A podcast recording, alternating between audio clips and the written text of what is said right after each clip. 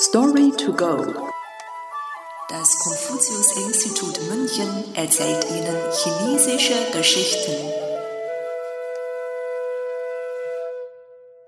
Das Pferd zum Blumenbeobachten reiten. Zhou Ma kan Hua. Übersetzt von Nathalie Emmert. Zur Zeit der Tang-Dynastie lebte ein berühmter Dichter namens Meng Jiao. Da er in einer armen Familie aufgewachsen war, arbeitete er stets hart. Doch trotz seines Talentes war seine Karriere nicht erfolgreich.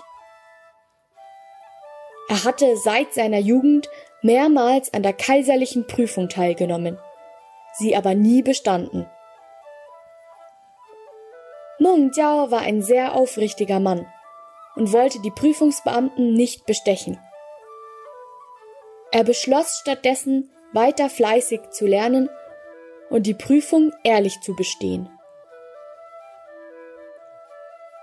797 vor unserer Zeitrechnung machte Meng Jiao sich wieder auf den Weg in die Hauptstadt, um an der Prüfung teilzunehmen. Wieder erwarten bestand der Dichter die Prüfung diesmal endlich. Er war so glücklich, dass er seine neuen Gewänder anzog, sein Pferd mit roten Blumen schmückte und stolz auf diesen durch die Stadt ritt. Meng Jiao bewunderte die Aussicht und begann ein Gedicht zu schreiben, das er nach dem Bestehen der Prüfung nannte. Meine bescheidene Vergangenheit ist es in keiner Weise wert zu rühmen.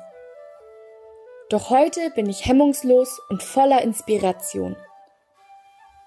In gestrecktem Galopp reite ich durch den Frühlingswind, um alle Blumen der Hauptstadt an einem Tage zu sehen. Seitdem sagt man, das Pferd zum Blumenbeobachten reiten, wenn jemand besonders glücklich ist. Allerdings hat die Bedeutung sich im Laufe der Zeit verändert. Heutzutage wird das Sprichwort oft benutzt, wenn jemand etwas unkonzentriert oder nur grob beobachtet.